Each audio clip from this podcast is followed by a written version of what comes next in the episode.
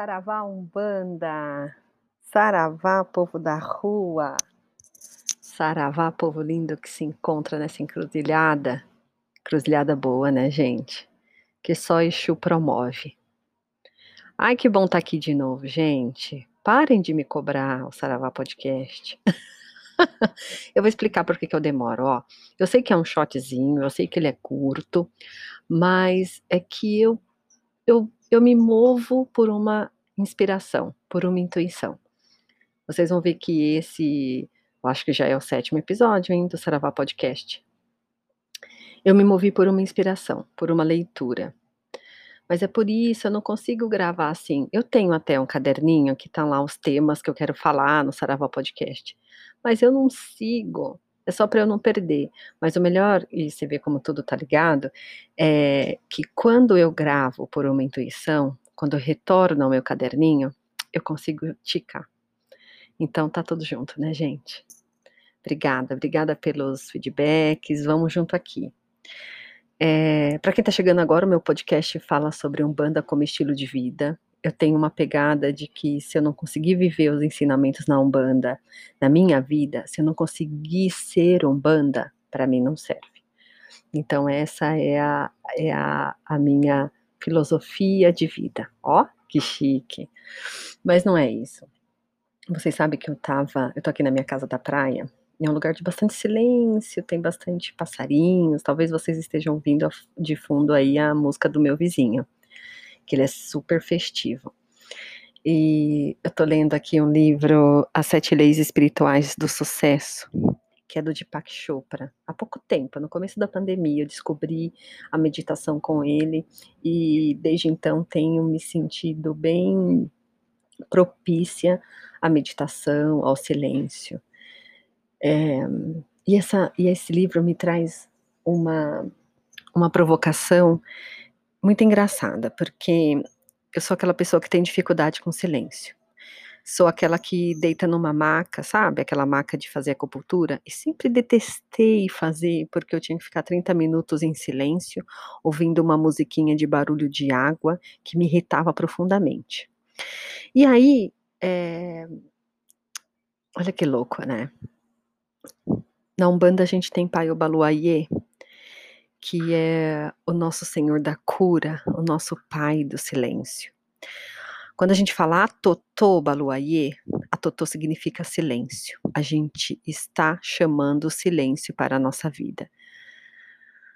Eu sempre tive muita dificuldade de me relacionar com o Baluayê. Nunca tinha entendido de que forma ele me traria a cura. Nunca vi isso. Eu pensava que era só pela sabedoria dele, sabe? Mas agora, lendo um pouco mais sobre o assunto, eu entendo que o silêncio, e é isso, o silêncio é a nossa cura. O silêncio é o que promove a nossa cura interior. Só o silêncio faz a gente chegar na nossa plenitude, faz a gente acessar a nossa consciência plena, tomar as melhores decisões e ser quem a gente é de verdade. Quando eu digo para vocês que eu tenho dificuldade com o silêncio, é que talvez eu tenha dificuldade de me reconhecer, de acessar o eu verdadeiro, sabe? Não essa máscara que as pessoas conhecem de mim. O duro aqui é explanar e falar que essa Daia que vocês conhecem por aqui, pelas redes sociais, é, ou pessoalmente, né? Muitos dos meus amigos ouvem o Saravé Podcast, ainda bem. eu não sou essa pessoa. Isso é o que eu me permito mostrar. Essa é a, é a, é a, é a máscara que eu visto para poder me mostrar para alguém.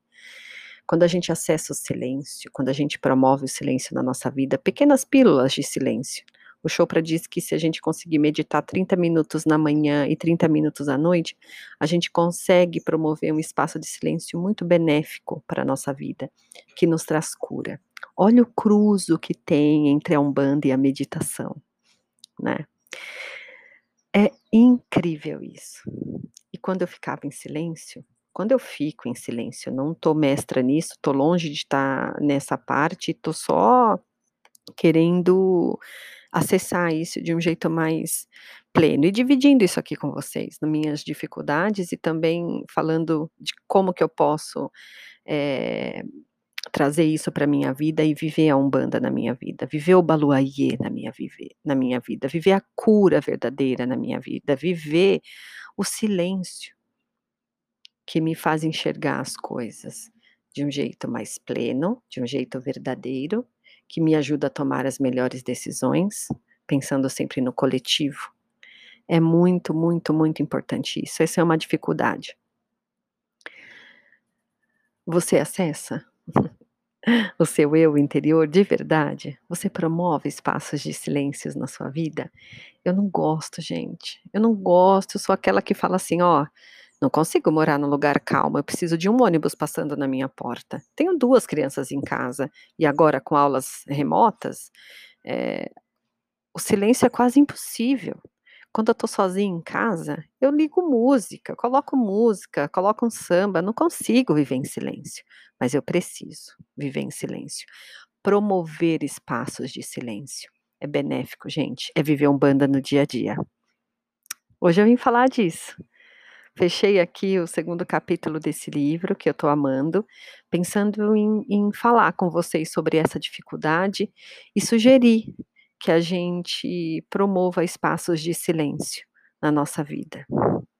Ó, tô lá na, no Instagram, no arroba Daya Lima, ou é Daya Underline Lima, não sei, tá? Também tô no Facebook com Daya Lima.